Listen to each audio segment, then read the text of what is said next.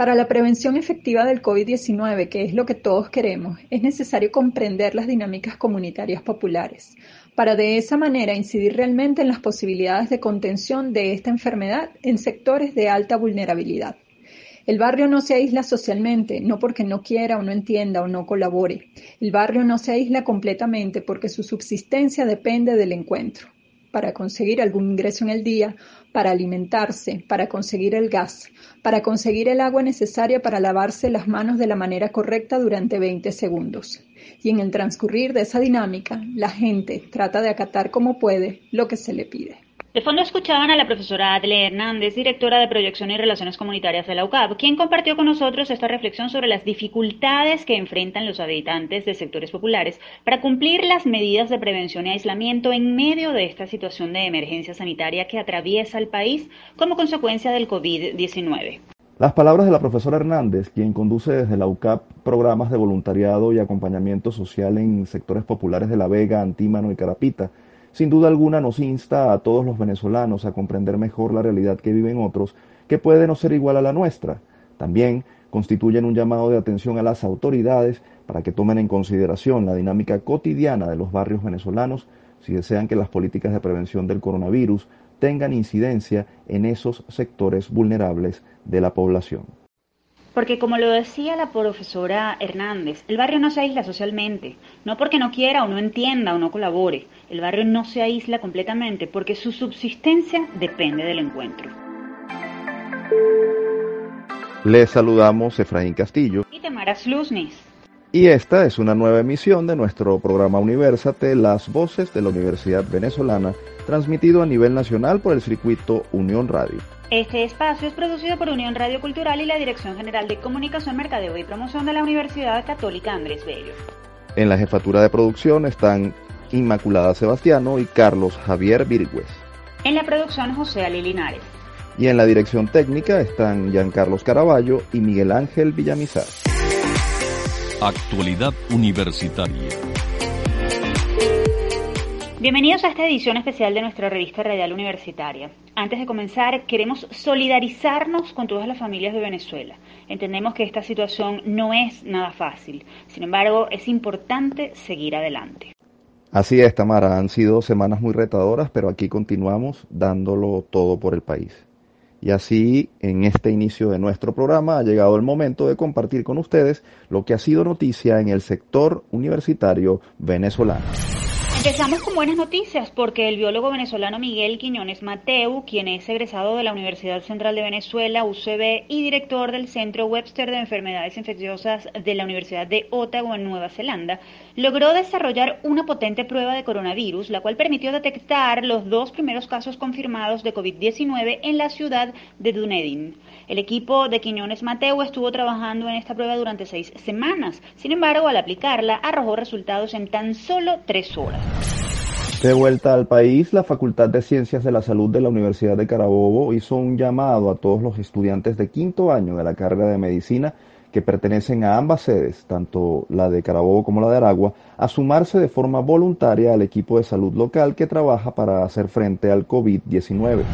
La información la dio a conocer la instancia académica a través de su cuenta en Twitter, en la cual también se detalla que los interesados en participar deben contactar a sus respectivas direcciones de escuela. Por su parte, la Federación de Centros Universitarios de la Universidad de Carabobo pidió a las autoridades que se garantice la entrega de equipos de bioseguridad para proteger a los estudiantes en los centros de atención hospitalaria. Continuamos con más información. El Ministerio de Salud aprobó la certificación del Laboratorio de Microbiología perteneciente a la Facultad de Medicina de la Universidad de los Andes ULA para la realización de pruebas que permitan detectar la presencia de SARS-CoV-2, el tipo de coronavirus que causa el COVID-19. Este sería el segundo laboratorio del país donde se harían estas pruebas, que inicialmente solo se realizaban en el Instituto Nacional de Higiene, INH, en Caracas. Se espera que esta instancia ejecute las pruebas que provengan de los estados Mérida, Táchira, Trujillo y Barinas y quizás de otras entidades del occidente del país, con el fin de acortar el tiempo de espera que implica enviar al Instituto Nacional de Higiene en Caracas las muestras tomadas en esas regiones del país. Esto supone un gran reto para la comunidad ulandina, la cual se ha visto afectada en los últimos meses por el problema presupuestario y la inseguridad. También es una demostración de que esta institución no se detiene y sigue aportando. Precisamente para darnos más detalles sobre este tema, nos acompaña vía telefónica el profesor Gerardo Tobito, decano de la Facultad de Medicina de la Universidad de los Andes ULA. Bienvenido, doctor. Gusto de saludarlos y estar en su programa. Eh, cualquier información referente al laboratorio, pues me gustaría que pudiéramos conversarla en la entrevista que vamos a realizar. Profesor, coméntenos sobre el estado actual de este laboratorio. ¿Cómo lograron obtener la certificación del Ministerio de Salud? El laboratorio eh, ya estaba prácticamente eh, eh, completamente instalado. Nosotros tuvimos la certificación cuando el virus H1N1 hicimos pruebas acá en el laboratorio. Lo único que estaba ubicado en el ambulatorio de Venezuela, no en la Facultad de Medicina. Posteriormente ese laboratorio se muda a la facultad y en los últimos días se ha, ha terminado de acondicionar con algunos implementos que estaban en el ambulatorio, como la campana de flujo laminar que fue transportada desde el ambulatorio hasta el, Departamento de Microbiología de la Facultad de Medicina. Prácticamente el laboratorio en este momento está completamente equipado para realizar las pruebas correspondientes a el SARS-CoV-2. Doctor, en ese sentido, ¿cuál será la incidencia y el alcance del trabajo del laboratorio para atender la emergencia del COVID-19?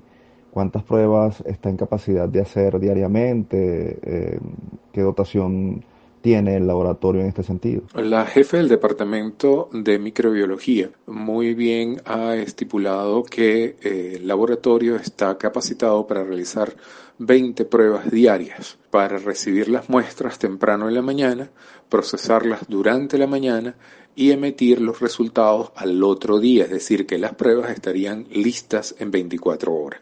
Eso para la región andina, eh, específicamente los estados que tienen influencia, pues sería eh, recomendable, ya que a través del laboratorio pudieran tener resultados mucho más rápidos y más certeros en el sentido de la aplicación de tratamiento. La infraestructura está completa, lo que estamos esperando por parte del ministerio son los kits para el manejo de eh, el diagnóstico del COP2. Doctor, ¿qué reto representa esto para la Facultad de Medicina y específicamente para la Universidad de los Andes? Para la Facultad de Medicina, pues es una, un orgullo, ya que a pesar del recorte presupuestario y las limitaciones inmensas que tenemos dentro de la Facultad de Medicina, pues que podamos hacer diagnóstico con equipos de última generación, que los cuales fueron adquiridos por proyectos de los profesores que integran el Departamento de Microbiología y por la comisión asesora eh, de la Universidad de los Andes en relación a la pandemia. Pues nos sentimos muy orgullosos y es un reto, como tú muy bien lo mencionas, el hecho de poder hacer las pruebas y darle el beneficio a la población del occidente del país. Hablando de retos, profesor, en este momento en el que el país está atravesando por esta circunstancia de la epidemia del, coronavirus, ¿cuál cree usted que es el reto de la medicina venezolana, de las universidades venezolanas y sus facultades de medicina eh, para, bueno, para aportar y enfrentar esta, esta situación que nos afecta a todos, que afecta a la población venezolana en general. Mira, las facultades de medicina están destinadas a ejercer acciones directas sobre la salud del pueblo en el cual tienen influencia. Sin embargo, en estos momentos, cada una de las facultades tiene eh, dificultades de orden económico. De hecho, nuestros pasantes en este momento están retirados del Hospital Universitario de los Andes, del Hospital Central de Valera y del Hospital Central de San Cristóbal, del Hospital Central de Barinas y del Hospital eh, de Guanare, en vista de que a ellos no se les garantiza eh, ningún tipo de implementos que puedan asegurar la tranquilidad para ejercer su actividad educativa dentro de los hospitales. Sin embargo, los posgrados están activos, los posgrados están haciendo su actividad y, principalmente a nivel de los servicios que tienen mayor influencia sobre estas áreas, que son las áreas de emergencia de adultos, emergencia pediátrica y emergencia obstétrica. En este momento las facultades pues tienen que hacer un plan preventivo, no solamente de el personal que está a su cargo dentro de la institución, sino de la población. Y eso es lo que ha hecho la comisión que eh, formo parte de ella, que es la comisión asesora de la Universidad de los Andes para esta pandemia, la cual se ha dedicado a hacer una serie de micros, de videos, para pasarlo por los diferentes eh, medios de comunicación de la universidad, alentando a las personas a cuidarse, a ejercer una acción preventiva y tomar las medidas que deben tener como principales metas. Doctor, desde su puesto de trabajo, desde la Facultad de Medicina, ¿qué recomendación les puede ofrecer a nuestros oyentes en estos tiempos de pandemia? Mira, para todas las personas que están escuchando el programa, hay que cuidarse. Hay que cuidarse. Es un virus altamente contagioso. Evitar las aglomeraciones es lo más importante. Usar el tapaboca, ya que eh, disminuye la posibilidad de contagio. Lavarse bien las manos eh, específicamente en el momento de salir a alguna actividad, en el momento de regresar de alguna actividad, hacer un buen lavado de manos de por lo menos 20 segundos, eh, usar mm, desinfectantes eh, tipo gel en las manos que contengan alcohol para ayudar a eliminar el virus, ya que este tiene una cubierta lipídica que se disuelve con alcohol. Y lo más importante, evitar el saludo tenemos que hacer una distancia con nuestros semejantes. El venezolano se caracteriza por ser muy, muy cercano a las personas, pero en este momento hay que cuidarse y hay que saludar a distancia específicamente evitando el saludo de manos, los besos, ya que eso contribuye a la propagación del virus. De verdad que es algo que le recomiendo a la población, hemos tratado de que la gente entienda de que hay que mantenerse aislado, a pesar de lo que difícil que es por las características del venezolano, pero tenemos que contribuir para todos, porque esto es una enfermedad que nos puede dar a cualquiera, independientemente de su edad, niños, adultos, jóvenes, y por supuesto que hay personas de mayor riesgo, pero sin embargo todos estamos propensos a adquirir la enfermedad. Teniendo las medidas mínimas necesarias podemos lograr que esta pandemia pues pueda limitarse en el tiempo, que es la característica principal de los virus. Doctor Tobito, muchísimas gracias por acompañarnos en Universate, gracias por su información, sus recomendaciones y les deseamos muchísimo éxito y agradecemos como venezolanos el aporte que están haciendo desde la Universidad de los Andes y su Facultad de Medicina por este país que tanto lo necesita. Ustedes escuchaban al profesor Gerardo Tobito, decano de la Facultad de Medicina de la Universidad de los Andes, ULA. Momento de hacer nuestra primera pausa. Al regreso conversaremos con la psicóloga Janet Guerra, coordinadora de responsabilidad social de la Escuela de Psicología de la UCAP, quien nos hablará sobre el manejo de las emociones en tiempos de crisis y cuarentena. Y ahora los dejamos con la primera entrega de Cápsula Universate, un trabajo especial que hemos preparado para ustedes. En esta cápsula Universate te traemos algunas recomendaciones para reducir el contagio del coronavirus COVID-19. Lávate las manos con frecuencia, utilizando agua, jabón o alcohol, ya que esto permite matar los virus que puedas tener en ellas. Mantén una distancia mínima de un metro en relación con otras personas. Evita frotarte los ojos, la nariz o la boca, ya que las manos tocan muchas superficies y pueden recoger virus. Si toses o estornudas, deberás cubrirte la boca y la nariz con el codo doblado o en su defecto utilizar un pañuelo que deberás desechar inmediatamente después de su uso. Si presentas fiebre, tos o dificultad para respirar, procura solicitar atención médica siguiendo las instrucciones de las autoridades. Si vas a salir, utiliza de forma adecuada el tapabocas. Por último, nuestra mejor recomendación es que te quedes en casa, pues entre todos podemos contribuir a que el virus no se siga propagando. Aprovecha el tiempo y escucha todos los episodios de nuestra revista radial universitaria a través de las plataformas digitales iTunes, Spotify y iVoox. Estamos allí como Producción University.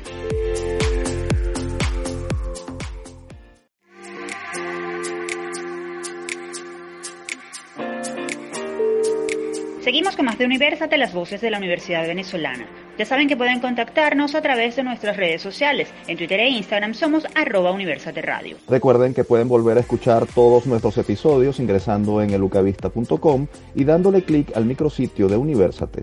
También estamos presentes como podcast en las plataformas iVoox, Spotify y iTunes. Allí nos encuentran como Producción Universate. Y es hora de conocer cómo enfrentar emocionalmente la crisis del coronavirus y el estrés que puede causar el estar siempre en casa. Esto y más a continuación.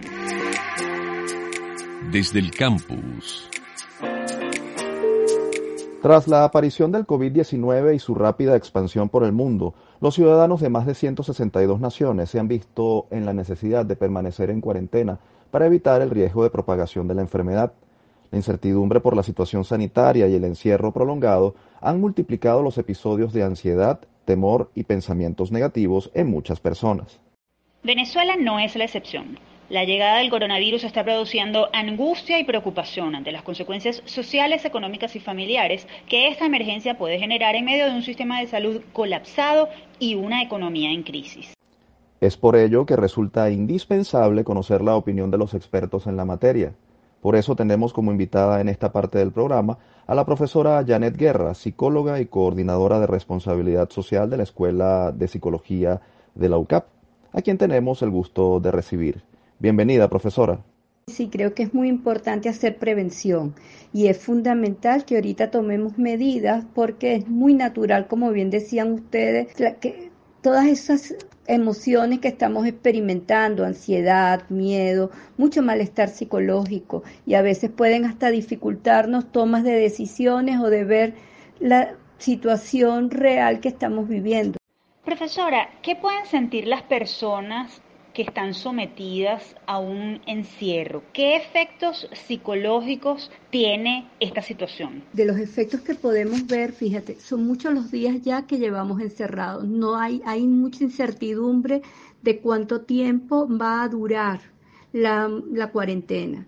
Y además toda la, informa, la información que estamos recibiendo por un lado y por otro, o la mucha o poca información, todo eso va generando ese estado de ansiedad, de angustia o disparando muchos miedos, miedos que son naturales, ansiedad que es natural, porque ante una la, la, posibilidad de un contagio, la posibilidad de que de no poder estar resguardado o de protegerse porque bien sea no tenemos los insumos o simplemente lo, lo que estamos mm, experimentando pues hace que esos esos modos, esas reacciones que tenemos se hagan, se comiencen a mostrar como en mayor intensidad. En otros casos hasta el mismo aburrimiento, pues por estar encerrado en el hogar y no poder realizar las actividades rutinarias. Profesora, en ese sentido, ¿qué importancia tiene expresar las emociones que se sienten, esta ansiedad, esta incertidumbre, esta angustia? ¿Qué importancia tiene expresar esas emociones y compartirlas con otros?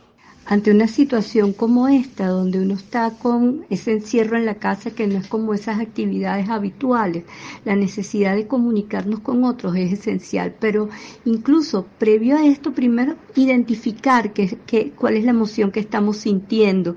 Y para esa identificación nos ayuda el conversar con otros, el hablarlo con familiares, con amigos de lo que estamos sintiendo, porque el reconocer y comunicar esa emoción puede ayudarnos a manejarlas y a poder controlarlas y así poder continuar en la situación.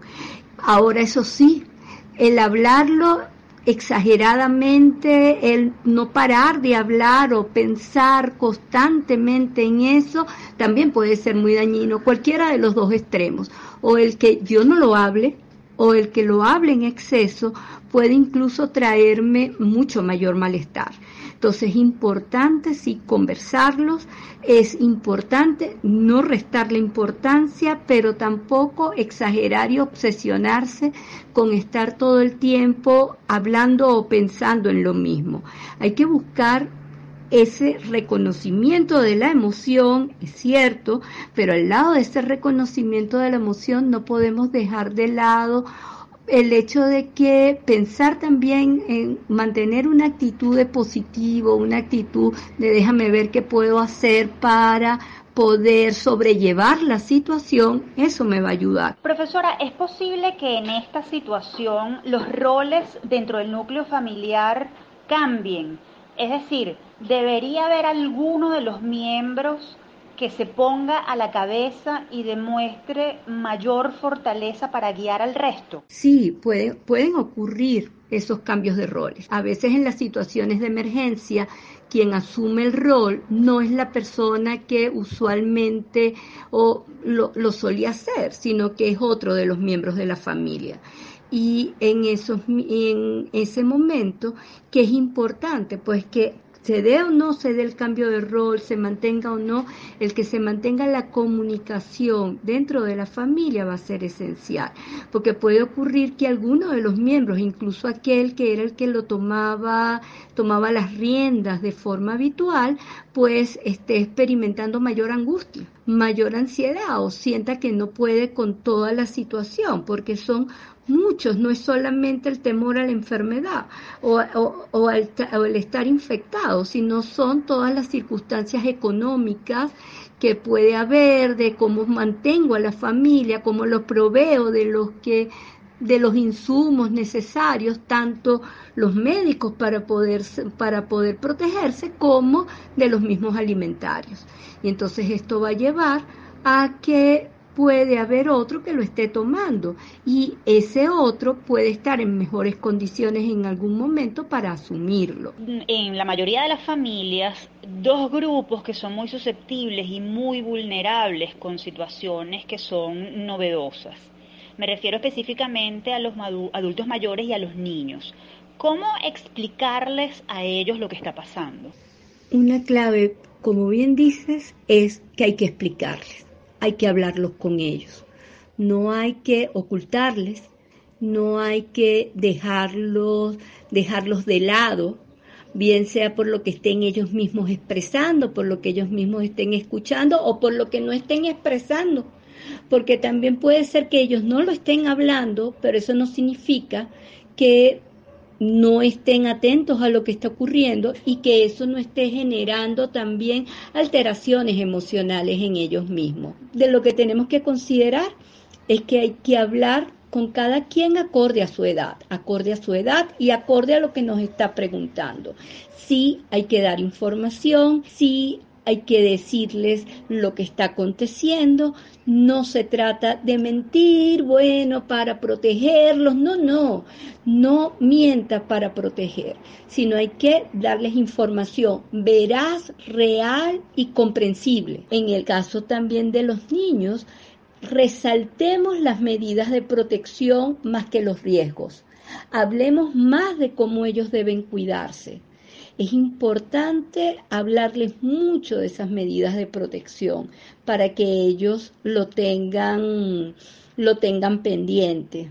Transmítale que usted está haciendo todo por ellos, que está que todos nos estamos cuidando y que lo que ellos nos pueden aportar también es importante. Uy, puede ocurrir en algún momento que alguna pregunta que nos hagan que nos haga el niño o el adolescente no tenemos la respuesta pues no la invente. Dígale que vamos a buscarla y podemos buscarla, podemos buscar información fidedigna para buscar esas respuestas. ¿sí? Tenga presente siempre que los niños nos están observando, que ven cómo reaccionamos ante la situación y que esas reacciones y esos modos de cómo nosotros estamos atendiendo la circunstancia, le estamos dando información a ellos de qué tan seguros pueden sentirse. No se, no se trata tampoco de ocultar el cómo nosotros nos estamos sintiendo, sino de manejarlo y de recordar que somos los adultos y que tenemos que brindarles seguridad y confianza. Transmítale confianzas en que pueden preguntar en cualquier momento, en que puede ser que nos estén preguntando lo mismo, como les decía, con los adultos mayores. Finalmente, profesora, y brevemente, porque nos queda muy, muy poco tiempo, ¿cuál es la recomendación para enfrentar lo que viene, entendiendo que las cosas ya no serán iguales? ¿Cuál es el mensaje a todos los ciudadanos desde el punto de vista eh, eh, de manejo de esta situación, desde el punto de vista emocional? Identifiquemos las emociones que se están experimentando, que estamos sintiendo, expresémosla en esa medida cuidando con los otros, observemos, escuchemos lo que los que nos rodean nos están transmitiendo de alguna manera, respondamos a eso, busquemos información fidedigna y busquemos mantener la calma si en algún momento experimentamos un nerviosismo extremo, una ansiedad extrema, no puedo controlarlo, oye, sí escuché que no puedo estar todo el tiempo conectado, pero no puedo evitarlo. O sea, esas reacciones se muestran de manera prolongada y persistente. No logro controlarlo, está afectando a con quienes vivo, está afectándome en una medida que no puedo controlarlo. Entonces, busquemos la ayuda Busque comunicarse, busque hablar. En este momento pueden, pueden escribirnos, pueden este, em, comunicarse, buscar ayuda. Hay que buscar ayuda para lograr mantenerlo. Eso sí, ayuda de especialistas ayuda de especialistas que nos puedan realmente dar las mejores, la mejor atención para así responderlo. Entonces, en clave, esté atento, brinde seguridad y afecto a los que están a su alrededor y busque también su propia salud para tomar sus mejores decisiones. Definitivamente estos son mensajes para reflexionar y recomendaciones importantes que todos debemos tener en cuenta. Mil gracias por acompañarnos, profesora Guerra. Muchas gracias por haberme escuchado, por compartir con ustedes estas medidas preventivas. Espero que todos se cuiden. Gracias y cualquier necesidad, comuníquense a través de líneas con especialistas. Ustedes escuchaban a la profesora Janet Guerra, psicóloga y coordinadora de responsabilidad social de la Escuela de Psicología de la UCAP. Y ya sabe, si usted requiere ayuda o acompañamiento psicológico, varias organizaciones están prestando colaboración. El Centro de Desarrollo y Asesoramiento Humano de la UCAP tiene la cuenta arroba crece por dentro en redes sociales para tener tips, mientras la ONG Psicólogos Sin Fronteras pone a disposición arroba PSF Venezuela para brindar acompañamiento. Momento de hacer una nueva pausa. Al regreso conoceremos por qué todo sirve y nada se pierde con la profesora Marisabel Suárez, directora del Centro de Estudios en Línea de la UCAP, con quien conversaremos sobre la educación virtual y la oportunidad que esta ofrece en medio de la pandemia por el COVID-19. Ya venimos, somos Universate, las voces de la Universidad Venezolana.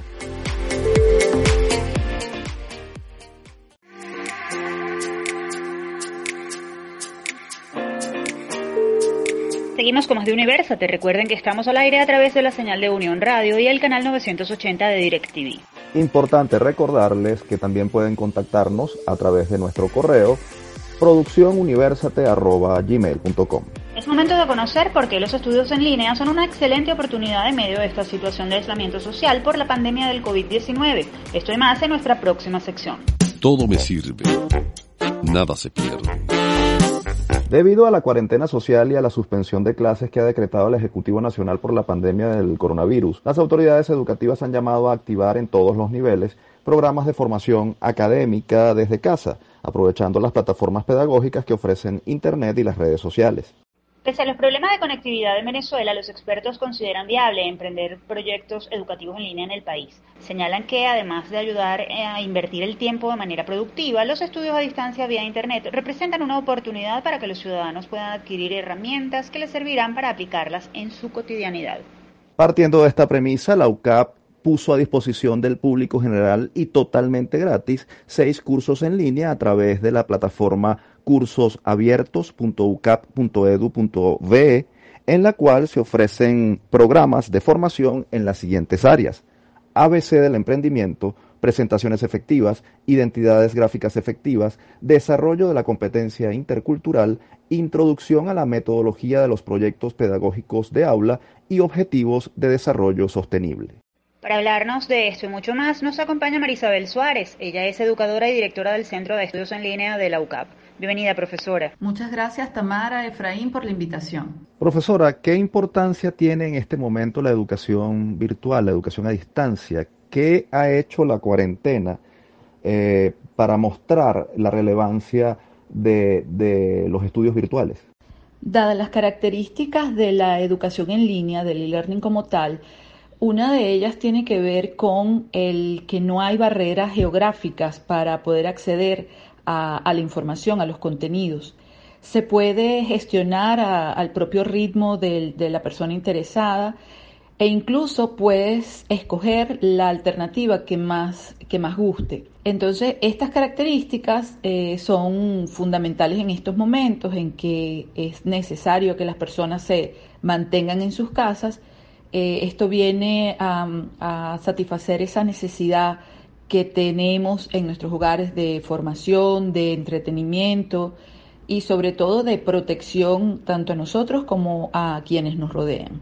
Entonces creo que es muy importante el aprovechar estas eh, ventajas de la modalidad virtual para poder emprender este tipo de formación. Profesora, tal vez sea muy pronto para hacer una reflexión de este tipo, mm, dado que la cuarentena se inició hace apenas dos semanas, pero ¿podría plantearse un antes y un después de la educación virtual teniendo como referencia la pandemia COVID-19? Sin duda hay un antes y un después de esta contingencia que, bueno, lamentablemente estamos viviendo eh, con respecto a la modalidad virtual. Eh, hasta hace poco muchas personas dudaban si los contenidos todos eran posibles desarrollarlo en modalidad virtual y hoy día todos somos testigos que absolutamente todos los contenidos pueden ser de alguna manera transformados en una propuesta para entornos virtuales, no necesariamente de aprendizaje, aunque todos tienen un, enfoque eh, de ese estilo. De hecho, podemos ver clases de, de música, de bailes, de meditación, hasta contenidos ya muchos más estructurados. Entonces, sin lugar a duda, eh, la educación virtual tiene una vigencia, una importancia y una aplicabilidad fundamental en todos los entornos. Podemos incorporar esta, mm, esta modalidad en, en nuestro día a día sin ningún problema. Se ha comentado mucho, profesora, el tema de las dificultades de conectividad en Venezuela como un obstáculo para poder desarrollar el área de, la educación virtual. Eh, sin embargo, hemos leído de, usted que, a pesar de eso es optimista respecto a, vencer esos obstáculos. ¿Por qué se pueden vencer y cómo vencer esos obstáculos de conectividad en el caso venezolano?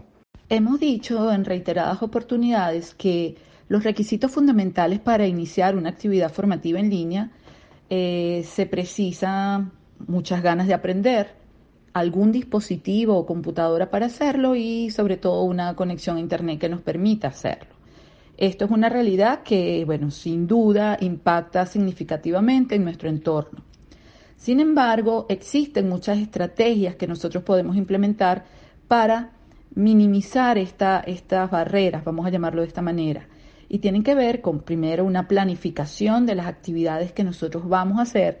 Es importante que se, cuente con un plan de trabajo que nos permita sistematizar nuestras actividades y también es importante tratar en la medida de lo posible de descargar todas las versiones de toda la información que nosotros tenemos. Hablo de la planificación porque es fundamental que nosotros tomemos las previsiones y sepamos que si tenemos un Internet inestable, requerimos tener todos los recursos a mano e, irlos, e ir avanzando en el recorrido y en la navegación de estos de manera offline progresivamente. Sabemos que la UCAP puso a disposición del público en general seis cursos totalmente gratuitos. Coméntenos sobre ellos y además cuáles son los temas más demandados, qué es lo que está buscando la gente en estos tiempos de cuarentena. Sí, eh, con mucha satisfacción les comento que efectivamente la universidad eh, puso a disposición del público en general en principio seis cursos, seis cursos que mm, los mencionaron inicialmente, va desde ABC del emprendimiento, proyectos pedagógicos de aula, presentaciones efectivas, desarrollos gráficos, entre, entre otros. Eh, y realmente la receptividad del, del público, de la audiencia, de la comunidad ha sido maravillosa. Tenemos actualmente más de 6.000 participantes en la plataforma con un trabajo em, síncrono o simultáneo de más de 2.000 participantes. Estos son datos sin precedentes y que de verdad nos dan una, un mensaje muy importante acerca de la necesidad que tiene la población de conocer diversidad de temas, de ofertas formativas, sobre todo con, con el respaldo de una institución eh, como la Universidad Católica Andrés Bello. Entonces ha sido muy, muy importante esta, esta propuesta que ha hecho la universidad. La gente la ha recibido con mucha, mucho, mucho cariño. Eh, han visto que mm, hemos puesto ofertas para que en este momento en que estamos en nuestras casas tengamos una, una opción de formación con el, de la mano del, de la UCAP. Es importante también mencionarles que, bueno, en este momento tenemos seis cursos Próximamente estamos trabajando en unos 10 cursos más para ir ofreciendo esa diversidad de opciones que satisfagan los requerimientos y los gustos de, todos los usuarios interesados en, iniciar una oferta formativa y vivir la experiencia UCAP en este momento. Profesora, ¿cómo puede hacer la gente para, para ingresar a, estos cursos y se obtienen algún tipo de certificación por eh, eh, realizar los programas formativos. Para ingresar a los cursos acceden al link cursosabiertos.ucap.edu.be y ahí podrán encontrar toda la oferta que está disponible en este momento. Eh, les comento que los cursos están estructurados con videoclases, actividades formativas tipo test, eh, actividades eh, lúdicas e incluso tiene material para revisión y descarga.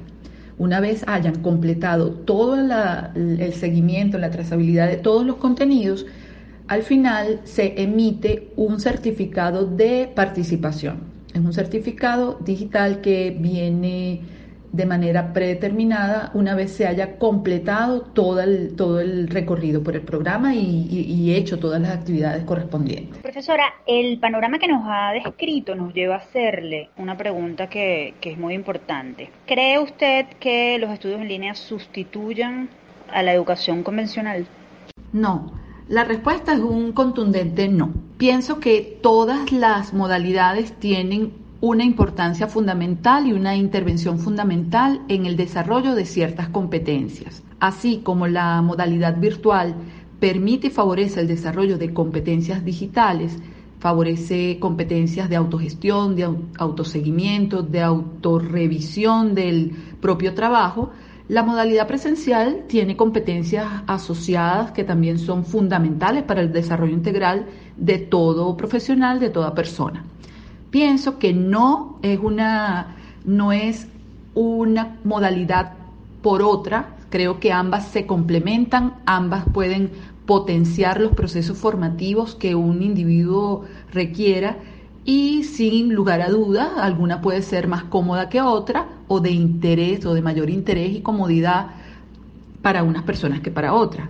Profesora, le agradecemos por habernos concedido estos minutos de su tiempo con tan valiosa información. Por nada, Efraín, siempre a la orden, Tamara, para, para apoyar en todo lo que se requiera, sobre todo en estos momentos en que necesitamos de esta difusión, de que la comunidad eh, conozca que la universidad está haciendo cosas interesantes con apoyo de la tecnología eh, para ofrecer alternativas formativas de, entretenimiento, de acompañamiento en momentos tan importantes como los que estamos viviendo hoy día. Ustedes escuchaban a la profesora Marisabel Suárez, directora del Centro de Estudios en Línea de la UCAB. Y ya saben que si quieren participar en alguno de estos programas virtuales, deben ingresar en cursosabiertos.ucab.edu.be o seguir las cuentas arroba UCAB virtual en Twitter o arroba UCAB virtual en Instagram. Momento de estimular la curiosidad y la memoria. ¿Conocen ustedes qué epidemia azotó a Venezuela en 1918? Esto lo sabremos a continuación. La trivia. Cuando la Primera Guerra Mundial está llegando a su fin en el año 1918, un terrible flagelo se va extendiendo por el mundo de manera silenciosa. Se conoce como la gripe española. A nuestro país va a llegar ese mismo año y sigilosamente se va a ir extendiendo por todo el país, iniciando su recorrido por La Guaira, a, través de una embarcación donde había un grupo de personas que estaban infestadas. Venezuela en ese momento es un país rural, pobre, enfermo y tiene realmente que enfrentar eh, esa pandemia en medio de una dictadura muy férrea como la de Juan Vicente Gómez, quien lejos de informar rápidamente a la población de lo que realmente estaba ocurriendo, desestimaron la gravedad de, lo que estaba ocurriendo y eso dio pie a que se propagara la enfermedad fácilmente.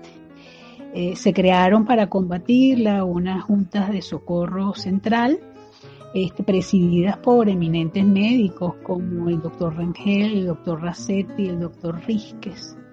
Pero a pesar de ello, las víctimas comenzaron a contarse por miles.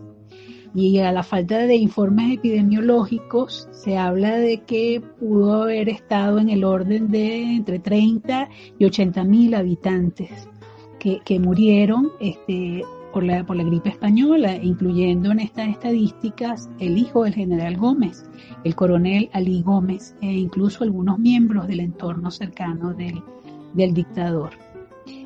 Para un país de 3 millones de habitantes aproximadamente eh, es, una cifra bastante alta.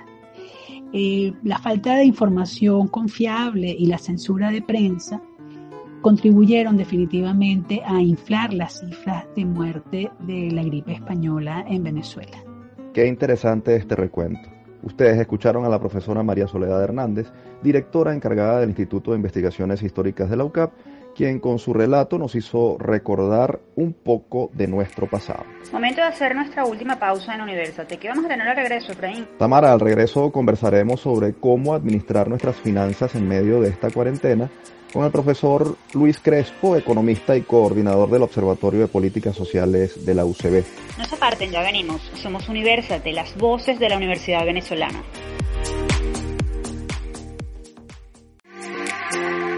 Seguimos con la última parte de Universate, las voces de la Universidad Venezolana. En este segmento del programa conversaremos sobre cómo administrar nuestras finanzas en tiempos de cuarentena. Para nadie es un secreto que Venezuela atraviesa una dura situación económica, sin embargo los ciudadanos buscan cualquier alternativa para resolver pero ahora estamos en un punto aún más complicado y nos toca ser conscientes de lo que tenemos. Otro aspecto que hay que tener en cuenta es que no se sabe qué tan profundas y largas en el tiempo pueden ser las implicaciones que tendrá esta pandemia.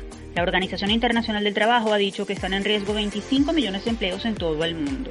En Venezuela las estimaciones hablan de una caída de 12,5% del Producto Interno Bruto, con lo que esto supone en pérdida de empresas y empleos.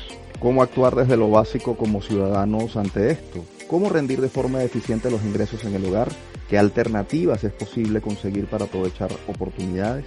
Para responder estas interrogantes nos complace recibir nuevamente en Universate al profesor Luis Crespo, economista y coordinador del Observatorio de Políticas Sociales de la Universidad Central de Venezuela, UCB. Bienvenido, profesor. Un gran saludo y gracias por esta invitación. Profesor Crespo, ¿qué sucederá con nuestras finanzas luego de que pase la pandemia? Organismos financieros calculan que la economía venezolana caerá 12,5%. ¿Usted está de acuerdo? ¿Tiene esa misma visión? En caso de ser así, ¿cómo afectará a los ciudadanos esta situación? Bueno, sí, estamos en un contexto muy difícil, una situación de verdad que ah, de una manera u otra ha desbordado al mundo. Los efectos en la economía mundial y este, en los países en toda su, amplitud han sido este, de una gran significación. Estamos hablando de una paralización prácticamente del mundo, de, las economías que inició con este, el impacto del COVID-2019 en la economía china, con todas sus implicaciones en la economía global, en el comercio global, y luego se ha extendido por Europa y los Estados Unidos. Nosotros prácticamente desde el 13 de marzo, van 17 días de que se anunció la llegada del virus a nuestro país con las medidas de aislamiento. Ciertamente va a tener implicaciones en los hogares, en las finanzas de nuestra, de nuestra familia. ¿De qué estamos hablando? Estamos hablando eh, de un, el impacto en, una economía este, donde el 64.6% de las familias, según cifras del Programa de Alimentación Mundial, tienen problemas de alimentación. Podemos hablar de 32.3 que requieren asistencia alimentaria, 24.4 que están en una condición de inseguridad alimentaria eh, severa y 7.9 de la población que se encuentra en una situación subalimentada. Una población con esta característica tiene que este, enfrentar ahora esta situación de eh, aislamiento social o cuarentena, eh, que de una manera u otra va a exigir aún más de medidas en lo personal, tomar decisiones en lo personal y la necesidad de que las instituciones públicas, el Estado, de una manera acompañe a un porcentaje importante. Todo depende de la situación, de las prioridades y las necesidades de cada familia, pero ¿qué recomendaciones ofrece usted para rendir los recursos financieros en el hogar, en una familia? No quisiera dejar pasar el tema de las finanzas personales. Hay unos elementos importantes a precisar. La necesidad de que planifiquemos el gasto, hacer una distribución correcta de lo que tenemos y tratar de identificar qué necesitamos desde el punto de vista financiero y desde el punto de vista de nuestra despensa para los próximos días, evitar gastos innecesarios y priorizar por lo básico.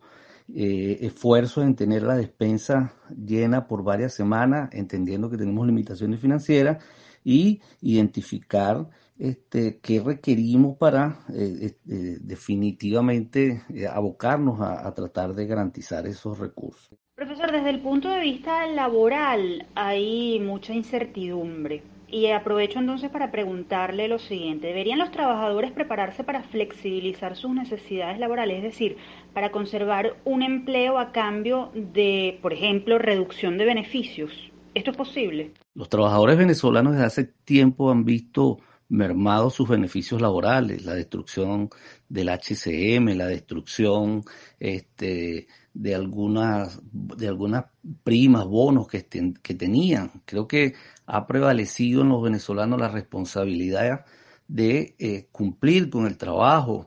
Eh, de hecho, hay investigaciones que eh, evidencian cómo algunos sectores, el sector de educación, el sector salud, independientemente que el salario no les permite satisfacer las necesidades, la gente está asistiendo a, sus espacios, los profesores universitarios, los maestros, y así sucesivamente hemos venido observando ese fenómeno en los últimos años en los venezolanos. Profesor, se nos agotó el tiempo. Brevemente, ¿usted es optimista pese a esta crisis? ¿Qué mensaje final puede darle a la población? ¿Qué recomendación en materia económica? Eh, el momento es de mucha incertidumbre y ciertamente es muy difícil a nivel mundial. Este, las perspectivas eh, son de, al pasar el virus, eh, de recuperación rápida de las economías y por lo tanto eso tendría un efecto multiplicador al resto de los países.